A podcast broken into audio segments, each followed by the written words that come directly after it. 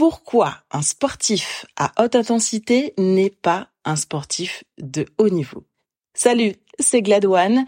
Je me suis déjà présentée dans les podcasts précédents, ancienne de l'équipe de France d'athlétisme, multiple championne de France dans quatre disciplines différentes, demi-finaliste des championnats du monde, médaillée d'or et d'argent aux Jeux de la francophonie en 2009. Donc, comment vous dire, ça commence à remonter et cette histoire de deuil par lequel vous passez en ce moment, eh bien, je l'ai connu et j'ai même envie de dire que je le connais encore. Et parmi tout ce parcours, j'ai rencontré des sportifs à haute intensité avec lesquels j'ai discuté de la fin de carrière. Ils sont persuadés de comprendre ce qu'est être un sportif de haut niveau et comprendre la fin de carrière. C'est la même discussion que je pourrais avoir avec un parent. Moi, je n'ai pas d'enfant. Et lorsque j'ai une discussion avec certains parents, je me rends bien compte que je suis en décalage. Je ne peux pas comprendre ce qu'est être parent puisque je ne le suis pas moi-même. Il y a des choses qui ne s'expliquent pas. Et parmi ces choses qui ne s'expliquent pas, eh bien, il y a le sport de haut niveau. Et je suis persuadée que tous les anciens sportifs de haut niveau seront d'accord avec moi pour dire que c'est une expérience qui se vit de l'intérieur, qu'il est difficile d'expliquer en fait finalement ce qu'on ressent. Même s'ils sont très proches de nous, s'ils ne vivent pas ce qu'on est en train de vivre, c'est difficile pour eux de comprendre. Alors on va essayer de déterminer ensemble quelles sont les différences. Un sportif de haut niveau, déjà très clairement au niveau du ministère euh, des Sports, eh bien un sportif de haut niveau est inscrit sur liste ministérielle. C'est une liste qui paraît tous les ans selon un certain critère. Il y a la liste ministérielle jeune, espoir et de très haut niveau. Euh, il me semble même qu'il y a de très très haut niveau. Et puis, il y a les sportifs professionnels, ceux tout simplement qui ont signé un contrat pro avec un club. Voilà les deux choses qui déterminent déjà officiellement un sportif de haut niveau, hein, puisqu'il faut déterminer un cadre, à tel point que lorsque le Covid, cette fameuse période assez étrange est arrivée, eh bien l'État a autorisé deux types de personnes à pratiquer malgré la fermeture des stades. C'était les sportifs professionnels et ceux inscrits sur liste ministérielle. Donc déjà, étatiquement parlant, il y a un système pour reconnaître et déterminer ce qu'est un sportif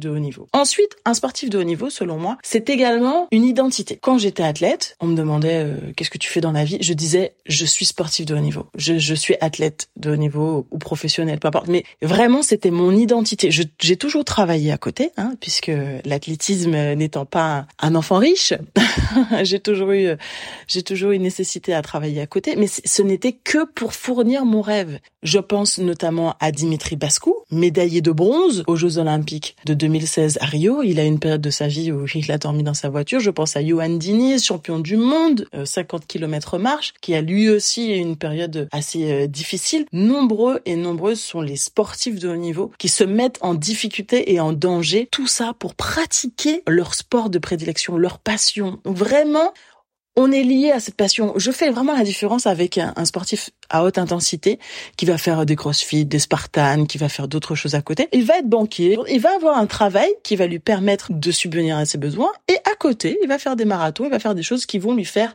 plaisir. Et là encore, voilà une différence notable entre un sportif de haut niveau et un sportif à haute intensité. La notion de plaisir, elle est limite secondaire dans le sport de haut niveau. Il faut gagner voilà ce que veut un sportif de haut niveau. Il faut gagner. Moi, je vais vous dire, franchement, j'ai commencé par le saut en hauteur. C'était mon premier amour dans l'athlétisme et, j'avais très envie de continuer, sauf que je me suis rendu compte que mes qualités étaient peut-être pas les meilleures. Quand j'ai compris qu'il y avait possibilité de me qualifier aux Jeux Olympiques sur autre chose que le saut en hauteur, bah, j'ai foncé parce que pour moi, le vrai but, c'était les Jeux Olympiques. C'était pas la discipline. La discipline n'était limite qu'un moyen. Mourinho, le fameux entraîneur que vous connaissez tous, Mourinho a dit un match de foot, ça ne se joue pas, ça se gagne. Qui ne connaît pas la fameuse phrase L'important, c'est les trois points. Voilà ce qu'est un sportif de haut niveau. Il veut gagner. Et la fameuse phrase de Pierre de Coubertin qui dit L'essentiel est de participer. Croyez-moi, je ne connais aucun sportif de haut niveau qui vous dira l'essentiel est de participer. En revanche, peut-être que mon cher baron Pierre de Coubertin avait plus une vision à haute intensité. Il faut dire que les choses ont évolué. Avant, le sport était beaucoup moins professionnalisé qu'aujourd'hui. Donc sa vision de la haute intensité est très clairement liée à ceux qui aujourd'hui pratiquent par plaisir. Ils sont là pour gagner quelques secondes, battre les propres records. Finalement, ils se comparent assez peu à leurs adversaires. Ils vont dire oui, j'ai gagné quelques places, etc. Mais la victoire n'a pas la même notion chez eux. Je vais prendre un autre exemple de Kylian Jornet qui a gagné mille fois l'UTMB.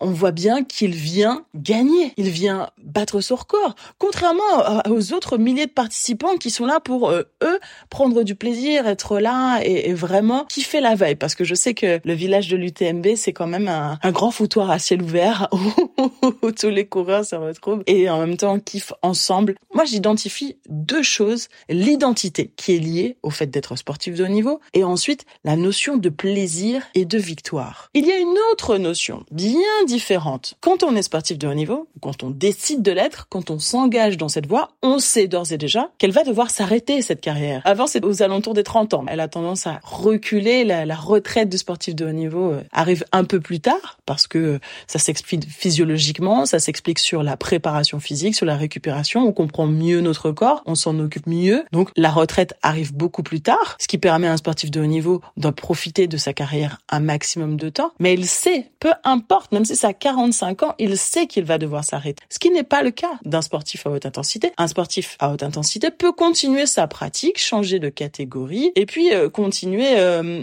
à kiffer, j'ai envie de dire. Contrairement à un sportif de haut niveau, il peut continuer sa pratique, euh, mais elle sera forcément différente. Le cadre ne sera pas le même. Voilà ce qui, selon moi, identifie les trois choses qui différencient un sportif à haute intensité d'un sportif de haut niveau. Il y a encore une autre notion, la notion de survie un sportif de haut niveau va forcément dépendre de sa passion, va vivre un maximum de sa passion pour mettre le reste de côté. Je vais prendre un exemple euh, d'une conversation que j'ai eue. Il a fait un chemin euh, inverse. Il est d'abord devenu professeur de PS, puis ensuite professionnel du volleyball. Il a joué en Pro B. Contrairement à beaucoup de ses partenaires d'entraînement, il n'avait pas besoin des ressources financières du volleyball pour vivre puisqu'il avait euh, ses cours de PS à côté. Il était à plein temps professeur de PS, puis euh, volleyeur. Il me disait pourtant chaque année, comme c'est un contrat précaire, chaque année il remettait en question le fait que il retrouve un club. Que, chaque année, on va dire qu'il avait ce stress permanent. Je lui dis mais pourtant tu avais ce stress alors que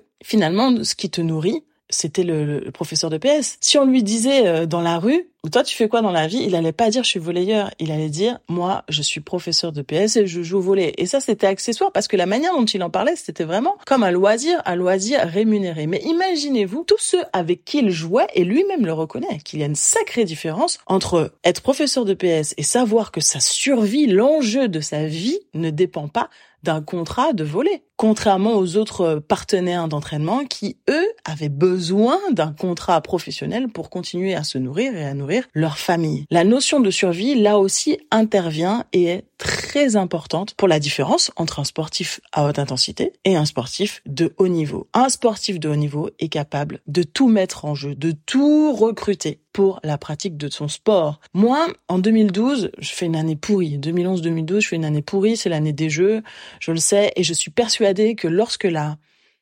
liste des sélectionnés pour les JO de 2012 à Londres va paraître sans mon nom, ce qui est logique, puisque je sautais quasiment deux, mètres moins loin au triple saut, j'étais persuadée que j'allais mourir foudroyée parce que c'était l'enjeu de ma vie était là, c'était vraiment l'enjeu de ma survie.